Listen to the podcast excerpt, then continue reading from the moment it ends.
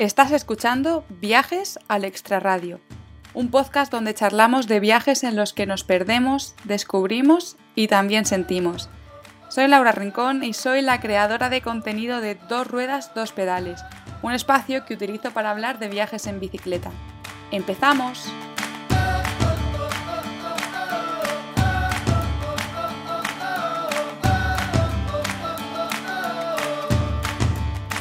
Esta es una de esas entrevistas que se disfruta muchísimo haciéndola porque te metes ahí desde dentro, te empapas de emociones, de situaciones y bueno, todo eso no hubiese sido posible sin la entrevistada de hoy, que es una de esas viajeras que ha decidido dejarlo todo e irse a viajar y a cumplir su sueño. Hoy tengo el placer de charlar con Leti Lagarda, una chica de A Coruña con la que siempre disfruto muchísimo viajando a través de sus stories.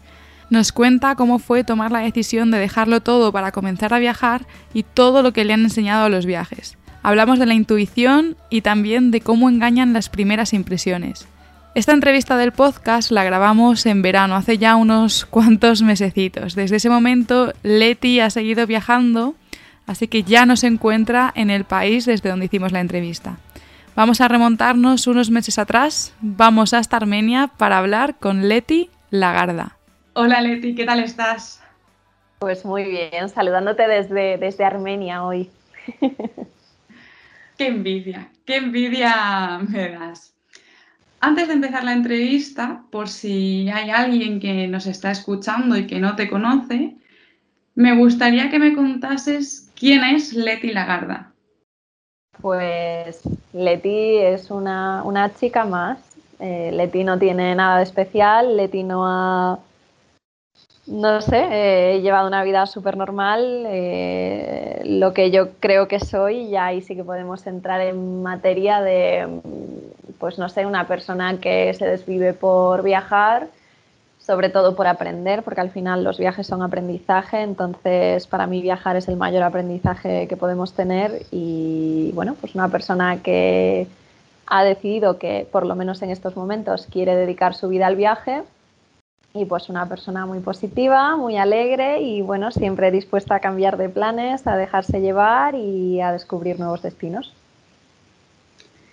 Bueno, pues ya eh, aquellos que no la conozcáis ya sabéis un poquito más de Leti Lagarda, pero bueno, vamos a poco a poco intentar conocerte en esta entrevista. Y antes de nada, yo quiero decirte que me encanta tu forma de viajar. Siempre pues vas en busca de aventura, buscas conocer a gente local, buscas la interacción, adentrarte en la cultura y muchísimas veces pasas de los sitios más turísticos. Yo imagino que habría un viaje que puedes decir como que fue un antes y un después. Es decir, imagino, bueno, y espero no confundirme, que hubo algún momento en que viajabas como la mayoría de la gente, ¿no? De sitio turístico a sitio turístico, de monumento a monumento, y que hubo un momento, un viaje, supongo, no sé, algo que hizo que, que esto cambiase, ¿no? ¿Cuándo y por qué cambió tu forma de viajar? Pues sí que hubo un momento en especial, o sea, quizá eh, esta manera de viajar se fue gestando poco a poco, pero sí que es verdad que hubo un momento en el que yo me di cuenta de lo que yo estaba eh, sintiendo, me estaba dando cuenta de que mi manera de viajar era pues distinta a lo que estaba haciendo, que era la manera pues más habitual ¿no? que existe hoy en día. Entonces ese momento fue en Tailandia, eh, fue el último viaje así grande que hice con mi familia y claro, pues era el típico viaje pues más o menos organizado, ¿no? De esto de tienes los traslados o tienes los buenos hoteles y que fue un viaje estupendo y de verdad volvería mil millones de veces, pero es verdad que dentro de mí había como una parte que echaba de menos la, la mochila, ¿no? Yo, no sé, sentía como una envidia de esta gente que se iba sin planes o se empezaba a escuchar ahí de lejos la, la típica persona que lo deja todo y se va unos meses por el sudeste asiático, no sé, se, empecé a soñar con eso y pues en Tailandia me di cuenta un poco de, que realmente a mí me gustaba mucho más, que no, no, no, es que descarte monumentos o descarte zonas turísticas, lo hago a veces, pero bueno, no, no soy para nada radical, es simplemente pues que me he dado cuenta que disfruto de las cositas pequeñitas de los países, pues que son, bueno, pequeñita nada, pero bueno, las personas, el, con cosas pequeñas me refiero a pues tomarme un café con una persona de allí, de esa plaza, de ese barrio, de ese hotel, con los que te están alojando, no sé, de las cosas así. Y en Tailandia hubo un día en especial que mm, habíamos eh, cogido un barco de estos turísticos que te llevan a las islas, no sé qué, de James Bond, de tal y cual que todos conocemos de, de oídas. Y recuerdo ese día que íbamos en un barco muy grande y yo no sé cómo acabé como en la parte de abajo, que era donde estaban las cocinas y donde estaba pues la tripulación y pues yo pasé el día encantada con ellos y no quería saber nada ni de las islas ni de la comida de la parte de arriba ni nada y, en especial una persona que se llamaba Chang, que me acordaré toda la vida, y mira que viajo y conozco gente, pero Chang pues me, no sé, eh, me, hizo ese clic, ¿no? Y recuerdo allí que me estaba haciendo unas, em, bueno, me hizo una rosa con unas pajitas de plástico y no sé, pues lo guardé siempre con ese cariño y de hecho esa, esa, flor siempre se quedó conmigo y está aquí a mi lado a día de hoy, siempre, siempre viene para recordarme no recordarme, porque a día de hoy lo tengo claro, pero recordarme un poquito el por qué empecé y por qué empecé a viajar así o por qué viajo así, pues no sé si en algún momento hay un momento de flaquear o dudar mínimamente, pues que me lleve de vuelta al origen. Y esa flor siempre ha estado conmigo, pero hasta trabajando en oficina, en cualquier viaje, siempre desde ese día está conmigo. Jo, qué historia tan bonita, no me esperaba algo tan especial. Oye, pues me ha encantado he leído en tu blog y también he escuchado en otras entrevistas eh, cómo mm, empezaron tus ganas de, bueno, pues de conocer mundo, ¿no? Eh, yo creo que por lo que he visto todo empezó cuando vivías en Londres y que utilizabas pues cualquier fin de semana, cualquier periodo de tiempo libre para hacer alguna que otra escapada. Y en septiembre de 2019 pues ya te plantas y dices, mm, hasta aquí, ¿no? O sea, yo lo que quiero es vivir viajando. Y te fuiste a Nepal. Eh, yo creo que de, todo esto, lo más difícil es tomar la, la, decisión, ¿no? De decir, lo dejo todo y me voy. ¿Cómo fue ese momento? ¿Cómo, cómo lo viviste? Pues a ver, eh, lo que decía un poco antes de que la idea se fue gestando poco a poco al ver pues, que otras personas viajaban así largo, que dejaban sus trabajos y no pasaba nada y luego pues no sé, tener un poquito esa amplitud de, visión de que mm, no solo tenemos una opción en la vida y no solo pasa un tren, ¿no? Quizá también eso me ayudó mucho Inglaterra de, de, bueno, las oportunidades laborales, la flexibilidad de estilos de vida y todo me abrió mucho la mente entonces, pues yo lo empecé a ver como algo viable que pues a lo mejor años atrás no lo hubiese pensado ni por asomo, igual si ni siquiera hubiese salido de España. Entonces lo empecé a pensar y a, planteármelo y yo veía que con cada viaje pues eh, más me enamoraba de, viajar y lo veía algo tan esencial en mi vida, para la vida de todos, vamos. Pero mm, cada vez me enganchaba más y me daba eh, muchísima pena de verdad cuando tenía que volver y volver a la oficina, pero no, no era como la típica depresión postvacacional que yo veía a mis compañeros o compañeras de trabajo, era como algo de, de verdad me afectaba muchísimo sentimentalmente de es que yo quería quedarme allí con esa gente o yo quería seguir conociendo el país, porque es que yo nunca me había ido, no me iba de vacaciones, yo no iba a desconectar de nada, o sea, para mí el viaje era la realidad, era la conexión con, con la realidad que yo buscaba, entonces me di cuenta de que yo tenía un sentimiento pues más intenso, un poco diferente, entonces ya me lo empecé a plantear seriamente entonces, bueno, pues eh, claro, me puse a ahorrar eh, dinero porque al final nunca sabes lo que te depara ni nada, ni a dónde vas a ir.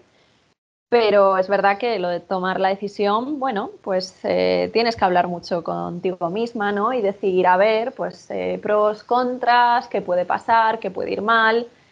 tienes que enfrentar tus miedos, ¿no? De un poco el que dirán, darte cuenta de que no pasa nada, no te vas a quedar sin dinero, no sé mm, todos esos miedos que se te vienen a la cabeza es como que uno tras otro los hay que ir tumbando, pero yo creo que mm, el día así más fuerte es que al final el día de la decisión, realmente la decisión es entregar la carta de renuncia en el trabajo, porque hasta ese momento lo puedes estar pensando, pero yo ese día, eh, claro, ya no había vuelta atrás, entonces pues recuerdo que estaba muy nerviosa, si bien yo esto ya lo sabía desde hace tiempo, ¿eh? porque yo ya me planteé este viaje largo un año antes, y, yo ya tenía puesto en el, en el, calendario de mi trabajo, había puesto pide la cuenta este día. Entonces, pues el día de pedir la cuenta lo pasé fatal porque, bueno, eh, le tenía mucho cariño a la empresa, a mis compañeros, y, pero bueno, ese miedo ¿no? de a ver qué pasa y tal, de cuando realmente estás bien. Es que mucha gente se cree que esto es como un que te ha dejado tu novio, que has perdido a alguien, que te va muy mal en la vida, qué tal, para que tú decidas cambiar y cambiar tu vida entera. No, esto no fue para nada algo así, esto fue un, jolín, realmente me gusta viajar, creo que debería dedicarle el tiempo que, creo que se merece en mi vida. Entonces se fue gestando poco a poco y el día que mm, entregué la carta, pues fatal, o sea, al borde del desmayo por los nervios de decirle a mi jefa finalmente de, mira, me voy, y me decís lo que queráis, me podéis ofrecer más sueldo, lo que queráis, condiciones, ta, ta, ta, ta, ta, que yo esto lo tengo muy claro desde hace ya tiempo. Sí, me ha gustado mucho eso que has dicho, ¿no? Que parece que la gente que, pues eso, que vive viajando o que decide irse por periodos largos a viajar siempre es porque ha vivido un trauma en su vida, ¿no? Que le ha obligado a cambiar de realidad, cuando realmente mm, no tiene para nada por qué ser así. O sea, es que Tú puedes decidir ir a viajar porque realmente, como tú dices, es lo que te llena y para ti es la realidad. Es que me he sentido súper identificada contigo y a mí muchísimas veces viajando me han dicho, ¿qué te ha pasado ¿no? para que hayas decidido tomar esta decisión? ¿Qué pasó en tu vida? Y es como, no ha pasado nada, es simplemente que, me gusta, ¿no? que, que quiero hacer esto. Claro, también se nos dice mucho, que seguro que a ti también te ha pasado, lo de que la gente que viajamos así temporadas largas, que es como si huyésemos de algo. Y, o también a mí me dicen mucho como, ¿cuándo vuelves a la realidad? Y digo, ¿qué realidad? Digo, porque a mí la realidad es el viaje. O sea, mi vida es el viaje. Cuando yo paro de viajar, pues por ejemplo ahora con el corona y tal, que he parado más de lo normal, como todo el mundo, para mí eso era surrealista, porque yo decía, esto es una paranoia ya de la que estamos viviendo todos en general, pero es que para mí volver a mi vida de hace años, estar aquí en España un poco atrapada y haciendo la vida que yo hacía en España hacía años, eh, era muy eh, surrealista y me afectaba un montón, porque mi realidad es esta, mi realidad es ahora, a día, en este momento, hacer una entrevista sentada en mi habitación en mitad de Armenia, es que es mi realidad. Qué bonita realidad.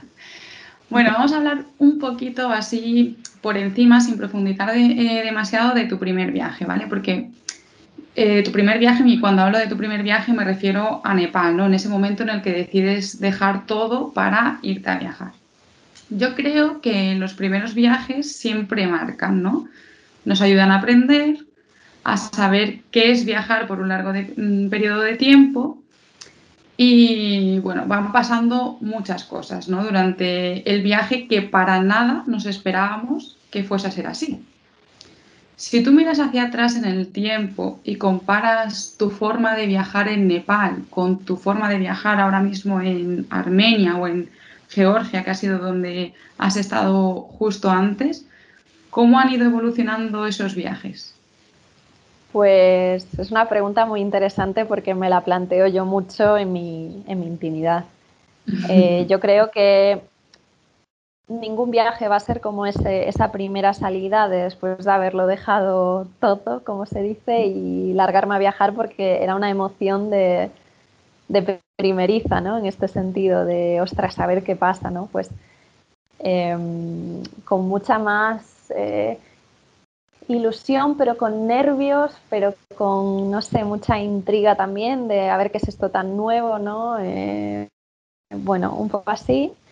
Eh, a día de hoy, pues ya lo tengo todo un poco bajo control, ya sé que todo sale bien, que he entendido un poco lo que es el viaje largo, entiendo pues sus partes buenas, entiendo que hay días malos también, pues lo he digerido mucho mejor, sé cómo funciona, entonces estoy más segura viajando, porque ya sé, ya sé lo que es viajar así, con sus miedos, con sus inseguridades, no quiere decir yo a veces aún me levanto y pienso, ¿qué hago aquí? ¿no? ¿Y por qué no estoy en una oficina? Porque es, es o, bueno, en, un estilo de vida un poco más tradicional, porque al final, si todo tu entorno, las personas en general, ¿no? que te cruzas viajando, da igual la que te está hospedando en este, en este hostal, llevan un ritmo de vida muy distinto. Entonces tú constantemente sientes como que eres la pieza y que no acaba de encajar por suerte, menos mal que hay muchas piezas sin encajar por aquí perdidas, entre ellas tú también, entonces nos, vamos consolando los unos a los otros. Pero que es normal que la cabeza te lleve a ese punto de, ostras, ¿qué estoy haciendo? Porque es que no es normal, ¿sabes? Y ya no hablo de quien tiene hijos, eh, bodas y tal, no, hablo ya en general de estilo de vida, entonces es raro.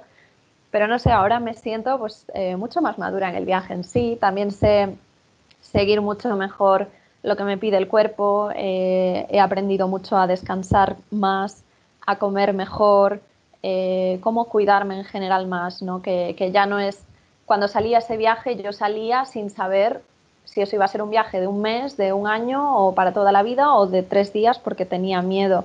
Ahora sé que, que es como he abrazado este estilo de vida y no, no lo quiero soltar, entonces ya voy pues de otra manera, ¿no? De más tranquila, pues digo, venga, pues ahora a ver este país, pero con todo el tiempo del mundo, sin pensar a dónde voy después.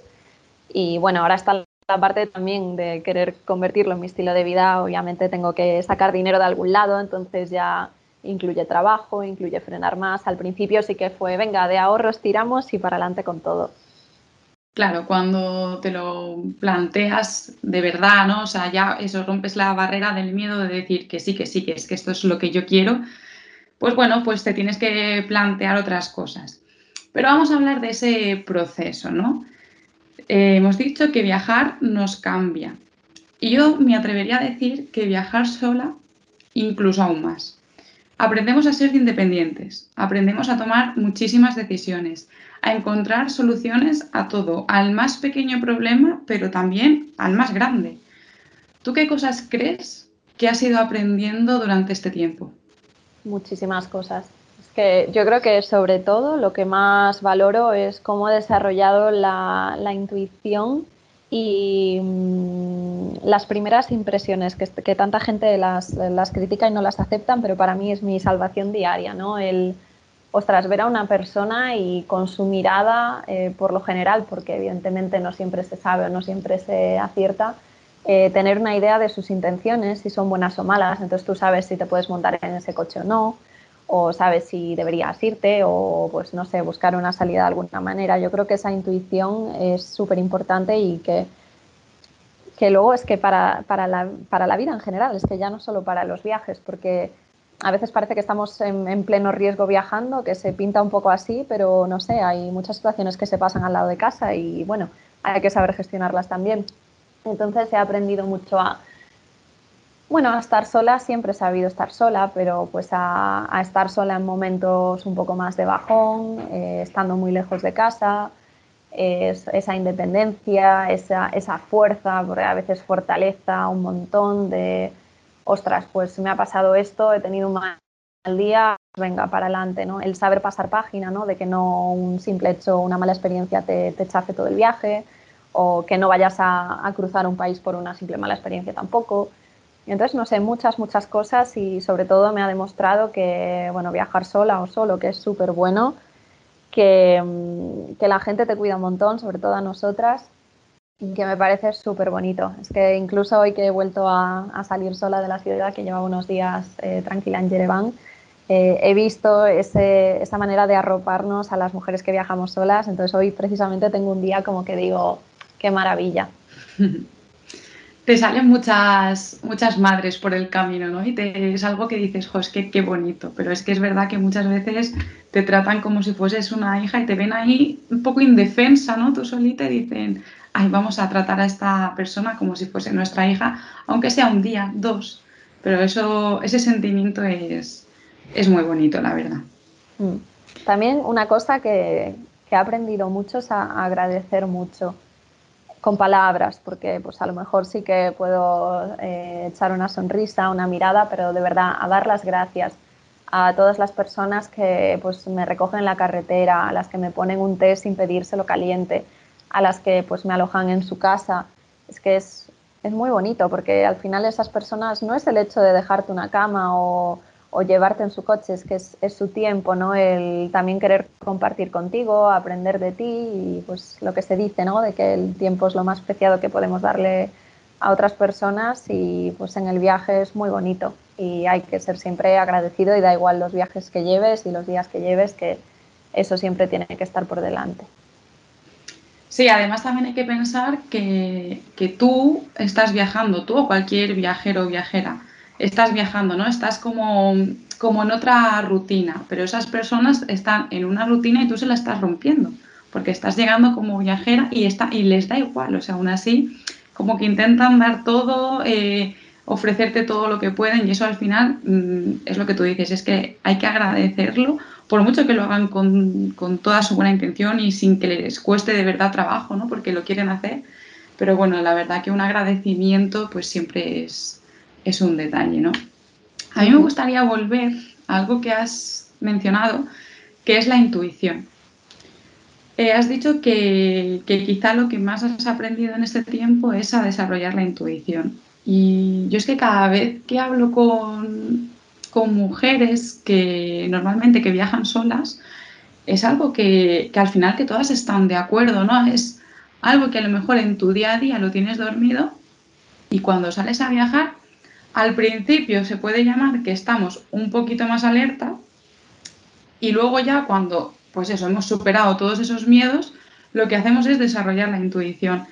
Y además es que todas coinciden en que a la hora de fiarte o no fiarte de alguien, es que es eso, es que es la intuición a lo que hay que escuchar, que cuando una situación no te gusta, no te sientes cómoda y la intuición te dice, mira, mm, esta persona no, pues que lo que tienes que hacer es irte de ahí, ¿no? Y cuando esta persona te dice la intuición que esta persona sí, pues te quedas y seguramente pases un súper rato con esa persona que, que acabas de conocer, pero que muchas veces decimos, ay, a lo mejor me estoy equivocando, ¿no? Esto, lo que tú decías de las primeras impresiones.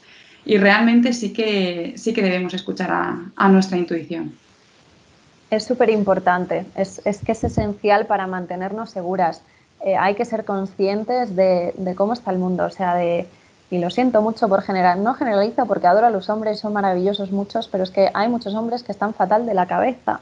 Es que no es que solo estén fatal de la cabeza, es que vienen a por nosotras y, están montando sus artimañas mentales cuando nos ven solas, o da igual, no tiene por qué ser solas, es que, y más en ciertos países cambia, pues hay países en los que están pues peor de la cabeza que es que yo ya lo digo así por reírnos un poco, porque hay que tomárselo con humor, pero es que en realidad, que digo, con todo lo que llevo viajado, y a veces digo, es que qué triste, o sea, es que triste que, ostras, todavía tenemos que estar preocupándonos por estar seguras, por esto, porque nos digan este comentario tal y cual. Es que no, no puede ser. Entonces, la intuición es súper importante, saber de quién te vas a fiar y de quién no. Y también muchas herramientas que a lo mejor yo las aplico en el día a día y que me cuesta contar porque no soy consciente de ellas, pero que no todo es irse a la India y ponerte un anillo y decir que tu marido está en casa, ¿no? Porque ni eso funciona. Que son muchas artimañas de, pues cuando ves que un hombre a lo mejor te entra de esta manera, entonces tú dices, vale, entonces él viene por aquí, entonces yo voy a salir por allá entonces, bueno, y que eso cambia en cada país, luego la gente, las culturas, las religiones, pues moldea mucho a las personas. Entonces, hay que saber salir de situaciones, hay que saber sobrellevar pues ciertos momentos o ciertas incomodidades, o pues que alguien te agarre una mano, le dice suéltamela y no te la suelta o te la suelta y luego te la quiere coger cinco veces más. Entonces dices, bueno, pues a ver cómo le explico que no quiero que me toque la mano, pero a ver cómo consigo también salir del lugar sin ningún problema, ¿no? Es que es, es agotador, realmente es agotador y es que cada, yo creo que a cada viaje soy más, más consciente de, este problema que tenemos las mujeres de decir, es que hay que ver lo que hay que aguantar, es que hay que verlo, ¿eh? o sea, y, digo, es que a veces es para darles de verdad dos bofetones a, ciertos hombres, sintiéndolo mucho, pero hay que decirlo así porque es que no lo entiendo, no lo acabo Lo que dices, que acaba siendo agotador, que es que es como, mira, si es que yo he venido aquí a disfrutar, déjame. Claro, sobre todo, mira, yo cuando me, cuando me alojo con gente local en su momento, pues bueno, yo intentaba pues dar una oportunidad y decir, venga, me quedo con un chico, me quedo con una chica, me daba igual. Pero es que ha llegado a un punto, y no es porque haya tenido especialmente malas experiencias, ¿no? Como malas experiencias no, pero siempre hay algún detalle que dices, ¿para qué me voy a ir yo a casa de un hombre teniendo una mujer con la que sé que voy a estar a gusto? Qué raro sería que pase algo que yo me sienta incómoda. Al final, pues eso, es que nos, están obligando la, mala gente esta a, elegir sin quererlo nosotras. Pero es que es así, hay que pensar en nuestra seguridad. Pues sí, la verdad que es triste, da pena, pero y no se puede generalizar, como tú dices, porque yo me he encontrado a hombres maravillosos viajando y he tenido experiencias buenísimas, pero es cierto que tenemos que estar alerta. Bueno, ahora me gustaría hablar de tu último viaje. Eh, yo cuando te contacté para hacer la entrevista me dijiste, bueno, pues que estabas un poquito cansada pues de hablar siempre de los mismos viajes y que te apetecía viajar de nuevos destinos. Yo hubo una frase que me gustó mucho que me dijiste, déjame viajar un poco y así ya te cuento de Georgia. Entonces, es que me hizo mucha gracia la manera de expresarlo y es que es como, pues llevas toda la razón del mundo. Entonces, ahora que ya has vivido Georgia y que, bueno, pues que ya incluso te has ido, ¿cómo puedes describir tu experiencia en este país? Pues bueno, eh, lo primero que bueno que no haya sonado a, petarda o me hago la importante, pero es que realmente sí que he hecho muchas entrevistas sobre ese primer viaje y jolín, que ya se me van agotando las historias de compartirlas, ¿no?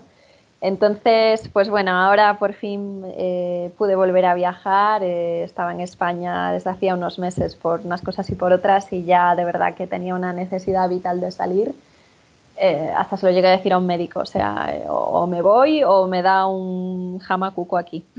Entonces, eh, muy contenta porque Georgia era el destino que se me había quedado chafado desde que empezó la pandemia, entonces, bueno, por fin pude llegar a Georgia, estuve tres semanas. Ahora estoy en Armenia desde hace unos días, pero ha sido absolutamente genial. Estoy muy feliz de volver a viajar eh, siempre me cuesta un poquito reconectar, es que claro, ahora de pasar tantos meses en España por la situación, se me hace, paso tantos meses allá que luego me es raro como volver a conectar, ¿no? Porque, bueno, es igual que digo que mi realidad es esta, pero claro, de desconectarme tanto de mi realidad, ahora vuelvo a ella y estoy como, ah, bueno, vale. Entonces, bueno, pues Georgia eh, es un país eh, precioso, el Cáucaso tiene mm, mucho que caminar, por así decirlo. La gente es estupenda, la comida es, muy, muy, muy rica, eh, muy natural, productos orgánicos de casa, genial. No sé, un país que merece muchísimo la pena y que no es, no es tan conocido y que yo pienso que es muy interesante, eh, mira, pues para personas como yo, porque yo me incluyo, que no tiene mucha idea más que lo que sabemos, lo básico de lo que fue la Unión Soviética y las exrepúblicas soviéticas como Georgia eh, que es un muy buen punto de partida para aprender un poquito de la historia y conocer lo que pasó en esta zona históricamente, también conocer pues es otro carácter, otra cultura. Entonces Georgia me parece un país muy amable para conocer de primeras. Y tú cuando viajas haces un poco un mix de todo, ¿no? Pero sueles viajar mucho en autostop y en Georgia lo has, lo has practicado. ¿Cómo, ¿Cómo, es el autostop en, en este país? Pues, eh, a ver, hago autostop, pero es verdad que lo tengo que ver muy claro. Yo siempre lo que hablábamos de la intuición y la percepción del país, que esto ya lo engloba todo, eh, ver si un país es seguro ya no es solo eh, que alguien me vaya a hacer algo, sino en general la seguridad total. cómo funcionan las cosas, es normal aquí hacer autostop o no, porque en Georgia, bueno, lo que pasaba mucho era que mucha gente en zonas remotas no entendía lo que era el autostop. Entonces tú te ponías en la calle con el pulgar hacia arriba y te, lo, te devolvían el pulgar hacia arriba desde el coche y decías, pues buenos días, ¿no? Entonces, eh, no, genial. Georgia sí que es un país perfecto para el autostop, es un país muy, muy, muy seguro, de verdad, o sea, en todos los aspectos. Entonces, eh, me puse las botas haciendo autostop eh, tuve una amiga que me visitó eh, dos de esas tres semanas, entonces con ella aún más me atrevo, así que recorrimos el país de punta a punta, eh, carreteras loquísimas sin asfaltar, kilométricas por la montaña, de poder quedarnos allí porque no había muchos coches pasando. Y fue una experiencia muy buena, sobre todo mm, muchos camiones, estuvimos en muchos, muchos camiones y gente maravillosa que de verdad mucha gente no habla inglés, entonces lo que pasaba al montar en muchos de esos coches que nos, llevaban era que cogían el teléfono automáticamente y se ponían a llamar a un amigo, a un familiar que hablase inglés o incluso español. Tuvimos un par de situaciones que llamaron eh, a sus parejas. Eh, una de ellas vivía en Barcelona, entonces la mujer hablaba eh, español perfecto y tan agradable ella que nos decía cualquier cosa que necesitéis, traducción, el resto de vuestra estancia en el país es que el autostop, eh, mucha gente lo ve como pues, gente que no quiere gastar dinero en transporte, pero de verdad, o sea, es que lo más bonito son estas historias y el compartir con esa persona durante ese rato, que a veces nada, son 10 minutos o a veces estas cuatro horas con ellos. pero que mm, pueden surgir de verdad historias muy bonitas. Y otra de las cosas que te pasaron en Georgia es que tú conociste a un chico que te propuso hacer un viaje, si no me confundo y no recuerdo mal, porque esto lo vi en tus historias, en furgoneta, y tú al principio estabas ahí dudando un poco, ahí no sé qué hacer, y decidiste que mira, que sí, que te ibas con él, ¿no? ¿Cómo fue, cómo fue esto? Este es un tema, es un tema curioso porque A ver, pues eh, nada, yo utilizo mucho la aplicación de Couchsurfing, que es una aplicación para viajeros de alojarte con gente local, pero también muchos viajeros la utilizamos para conocer a otros viajeros que están visitando el país en el mismo momento que tú lo haces. Entonces es maravilloso para hacer planes en común y todo esto, ¿no? Que es, es genial. Y yo vi a este chico que ponía que estaba en Tbilisi, en la capital, y que tenía su furgoneta, entonces estaba buscando a alguien para irse hacia el norte a las montañas. Y yo, bueno, eh, poco más y era mi sueño hecho realidad, ¿no? Escuchar eso. Entonces dije, bueno, pues eh, le dije muy claro, dije, bueno, ¿qué te parece? Nos conocemos en la ciudad, nos tomamos una cerveza y vemos pues si encajamos un poco o no, mínimamente, porque es que al final vas a estar 24 horas, no sabes cuánto, unos días o un día, pero es que es compartir furgonetas, que es compartir muy pocos metros cuadrados. Entonces, bueno, yo necesitaba ahí un mínimo de, vale, ven, con esta persona bien, quedé con él. ¿Y qué pasa? A ver, yo mm, he vivido en Inglaterra y yo he tenido mucha relación con gente inglesa y, bueno, pues no he solido encajar, eh, estuve cinco años allí y salí sin ninguna amistad inglesa. Esto es mi experiencia. Obviamente son gente maravillosa y no, no los juzgo, pero que a la hora de hacer un viaje por carácter, mi carácter no suele encajar mucho al suyo, porque tiene un carácter un poco especial o el humor especial y cualquier persona que haya vivido en Inglaterra varios años y haya estado con ingleses sabe cómo son y creo que estaría de acuerdo, son personas un poquito particulares en cuanto a carácter y no actúan muy natural, me gusta decir a mí. Entonces, eh, yo soy muy expresiva y muy emocional, entonces me cuesta un poco encajarme ahí y a él pues lo noté así. Entonces de primeras dije, no, no, venga, tal. Pues que luego al final dije, pero bueno, ¿qué pasa? ¿Sabes? Digo, ¿y quién te dice a ti que tengas que estar cuatro días? O sea, puedo ir, si sale bien, salió genial, y si sale mal, pues fatal, pero ya me voy, o sea, cojo y esa tarde me voy. De hecho, a él se lo dije, le dije, mira, salimos, y él, y él lo mismo que yo, ¿eh? que él pensaría lo mismo de mí, no te creas que era yo la tal. Claro, él igual, dice, vamos, y si no tal, esta misma tarde ya nos separamos, es que no pasa nada, es normal, ¿no? Es de repente con un desconocido compartir furgoneta, cocinar, eh, dormir ahí en un metro cuadrado es muy normal y al final, pues mira, fue una experiencia súper bonita. Sigo teniendo contacto con él y nos lo pasamos súper bien y compartimos un montón de, charlas, tantas horas de coche. También me dejaba conducir, entonces, pues muy guay. Qué guay, pues mira, otra experiencia más que, que sumar. Y ya lo hemos, bueno, no, antes te iba ya a pasar a la siguiente pregunta, pero no, eh, quiero preguntarte si tú recomiendas Georgia para viajar sola y si lo recomiendas para un primer viaje en solitario. Pues yo creo que sí, eh, sí a las dos cosas.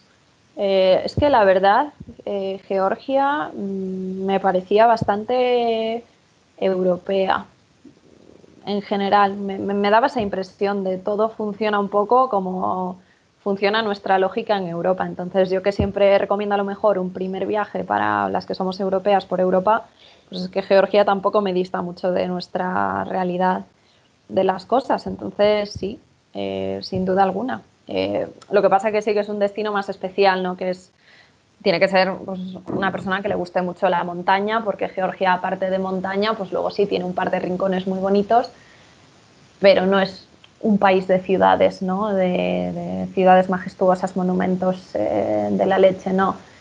Es montaña pura, entonces ya depende, pero para mí es súper, súper seguro y la gente muy amable y no hay ningún problema de ninguna mujer que quiera viajar sola puede venir sin problema. Qué bien, yo me la apunto entre próximos destinos porque nunca he estado en Georgia. Y ya lo hemos dicho, en estos momentos estás en Armenia y hace poquitos días que has llegado, pero ¿cuáles son esas primeras impresiones que tienes sobre el país? Pues eh, claro, no puedo evitar compararlo un poco con Georgia porque son países vecinos. Entonces yo pienso, eh, aquí la gente me parece un poquito más, em, ¿cómo decirlo?, más dulce, por así decirlo, porque en Georgia es verdad que es un carácter un poco más frío, eh, a veces, pero que no, no, es formal, ¿no? sino que a veces recibes unas contestaciones o unas formas que no sé, nos chocan un poco a lo mejor a, los que somos latinos y tal. Em, entonces muchas veces me quedé cortada con alguna contestación eh, rara, pero que en realidad no era mala, sino que simplemente, ostras, eh, no es así como se contestaría por lo general en el resto del mundo. bueno, mucha gente dice que es que son muy rusos, dicen ellos.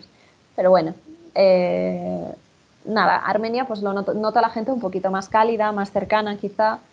Y lo que noto aquí, eh, la religión, esto es lo que más me ha sorprendido porque yo, eh, claro, a veces es que nunca dejas de sorprenderte. Yo muchas veces los shocks culturales así, bueno, los, shock, los shocks con la religión que he vivido han sido en países musulmanes muy conservadores, pero no estaba acostumbrada, nunca había vivido, o sea, nunca había estado en un país católico pero bastante extremista en muchos casos. Entonces, claro, me está sorprendiendo estos primeros días pues escuchar ciertos comentarios. Pues no sé, eh, por ejemplo, el otro día estuve en una, en una barbacoa con gente de aquí y hablábamos de parejas, de tener hijos, no tener hijos, todo eso. Y la verdad que es que a mí se me puso en una posición de, pero es que a ti te parece normal eh, tener 30 años y no estar casada. Y digo, madre mía, digo, yo pensé que esto solo lo iba a vivir como en otros ámbitos de, religión musulmana o no, ¿no? Y al final, pues eso, te das cuenta de que da igual qué religión, que todas tienen sus, sus extremos y sus costumbres y que pues quizá en España no estamos, ya no estamos acostumbrados a esta manera de pensar, esto era hace muchos años, ¿no? Pero aquí todavía, pues eso, que nadie se va de casa hasta que se casa, o pues no sé, la iglesia está en pleno esplendor, Georgia era un poco parecido, pero en Georgia son, es la iglesia georgiana ortodoxa, eh, son un poquito más, eh, es muy distinto, ¿no? Aquí sí que es catolicismo puro y duro. Y hoy también me paso caminando por, por un monasterio, eh, vi a un señor que estaba rezando ante como unas, unas lápidas muy, muy, muy bonitas y de verdad era una imagen preciosa y me senté a su lado, no por rezar, sino por, no sé, contagiarme un poquito de, del momento. Y se giró hacia mí y me dijo, ¿Dónde, ¿de dónde eres? Y tal, y dije, soy española. Me dice, ay, me dice, qué bien, qué bien, porque sí, España, Italia, creo que me dijo. Me dice, muy bien. Luego el resto de Europa, nada. Y yo, como, nada, o sea, no, no, se refería a que hubiese viajado mucho, ¿no? Y yo le dije, ¿pero por qué? Me dice, ah, porque en España pues hay muchas iglesias. Digo, ah, digo, vale, pues ya está. Le da mucha importancia a la religión, entonces creo que nunca había estado en un país en el que el catolicismo estuviese tan candente como constantemente en conversación o en presencia. Pues sí, mira, es algo que yo, o sea, sí que sabía que eran católicos, pero no me esperaba que fuesen tan practicantes. Es que en teoría, en teoría, porque se lo discuten un poco con Georgia, eh, Armenia fue el primer país en, declararse eh, pues, católico, ¿no? Como eh, a nivel nacional, el primer país del mundo en declararse como somos católicos. O sea que lo llevan, lo llevan bien en la historia, en la sangre, en todas partes. Sí, está ahí arraigado, ¿no? Y ya para ir terminando, que nos va a quedar un episodio un poco larguito, ya estoy viendo. Eh, justo antes de empezar con la grabación, hemos estado hablando y me has comentado que te gustaría hacer un viaje en bicicleta. Pues eh, sí, es algo que me estoy planteando. Eh, no es me gustaría hacer un viaje en bici, pero también pienso a la par, me gustaría hacer mucho un viaje en coche porque me gusta mucho conducir.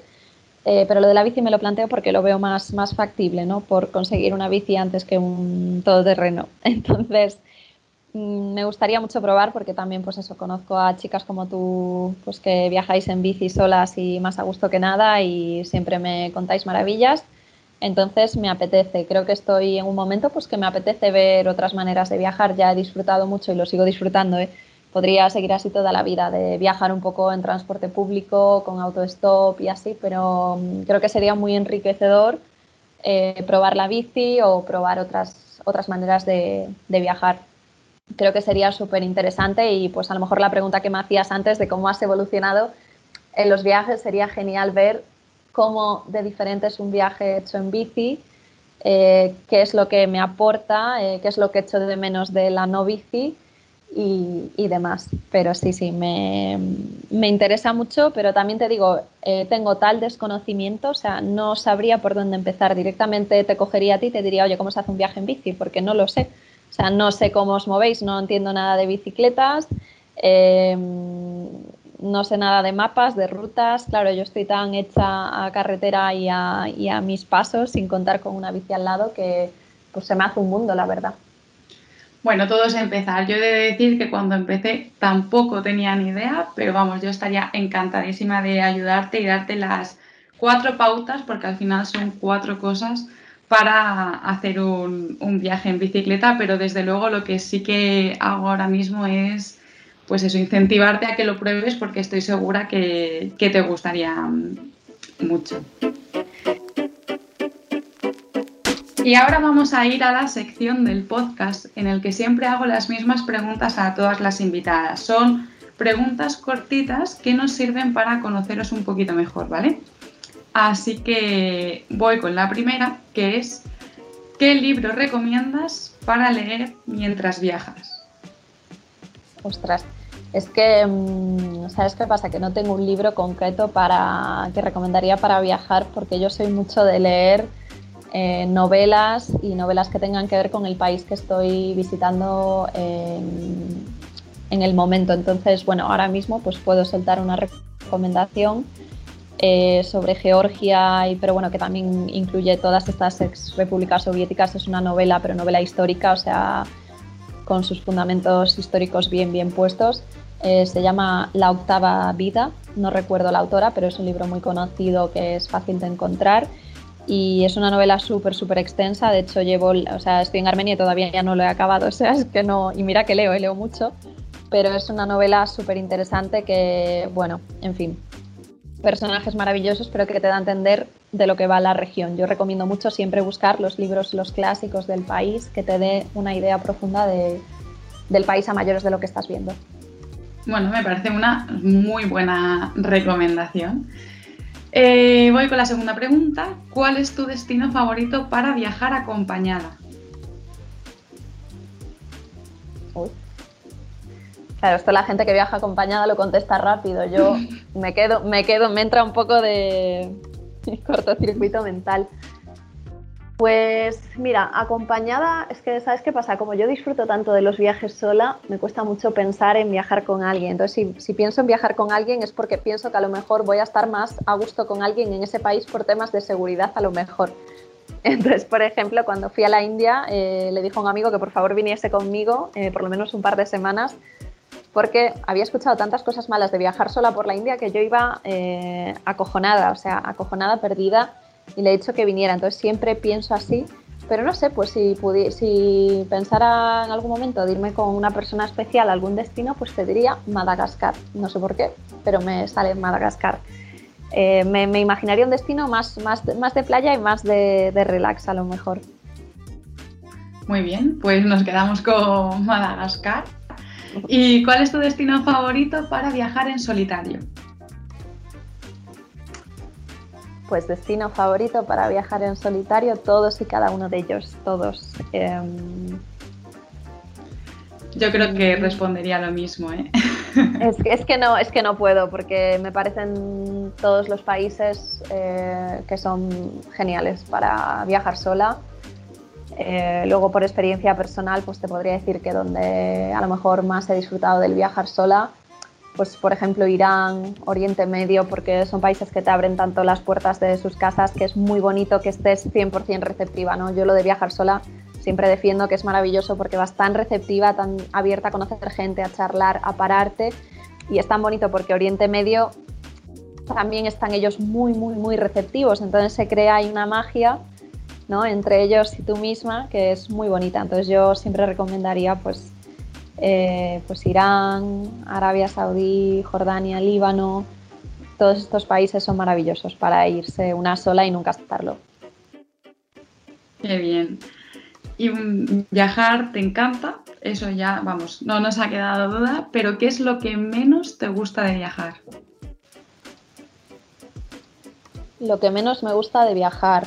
Em, pues te digo una cosa, lo que más eh, puedo echar de menos o lo que más, más sufro viajando eh, son las comidas, porque mm, eh, es verdad que soy muy bastante exquisita para la comida, no solo por gusto, porque tengo mucho amor por la cocina española, mediterránea o incluso latinoamericana, eh, pero soy bastante delicada de estómago, entonces mm, ya no es por gusto, entonces es que realmente las comidas de ciertos países me, me pueden poner malita y lo sufro bastante, entonces quizá es eso, ¿entiendes? Lo que me hace a veces decir, jo, qué rabia, ¿no? Eh, entonces echo mucho de menos la comida, la comida de casa.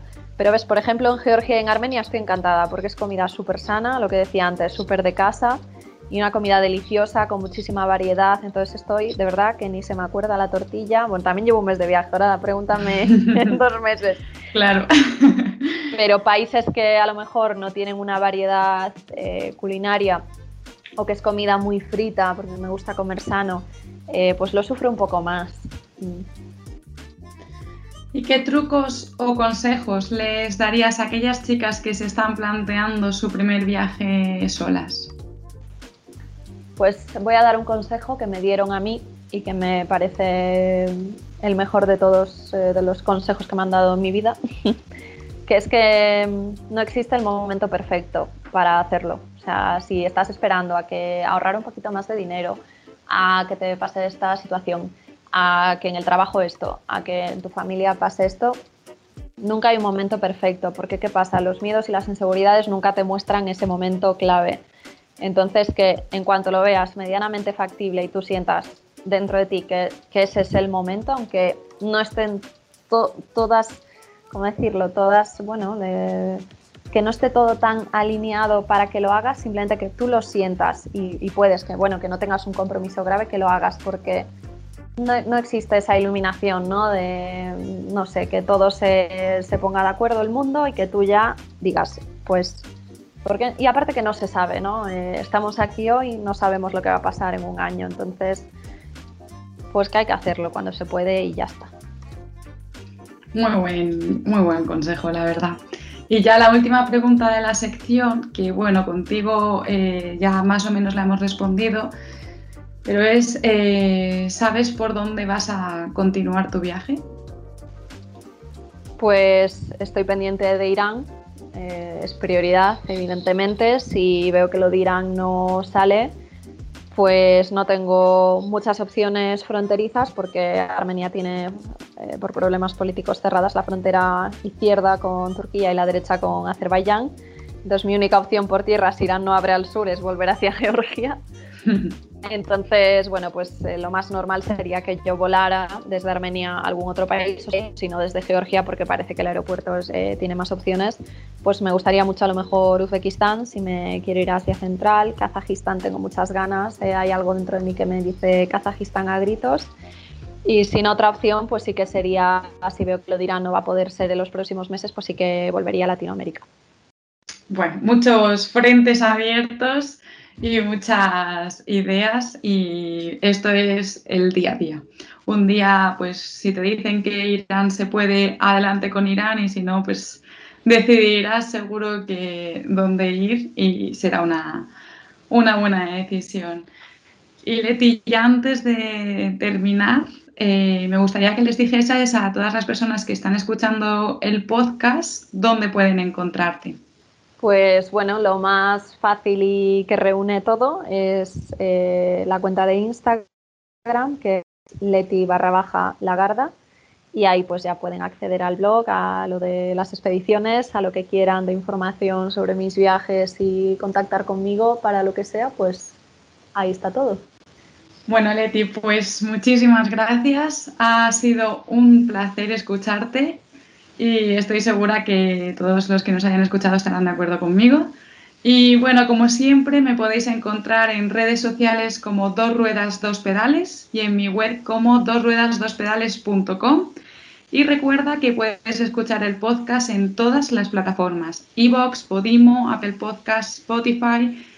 No olvides dejar un comentario si te ha gustado o suscribirte para ayudarme a llegar a más gente. Nos vemos en el próximo episodio.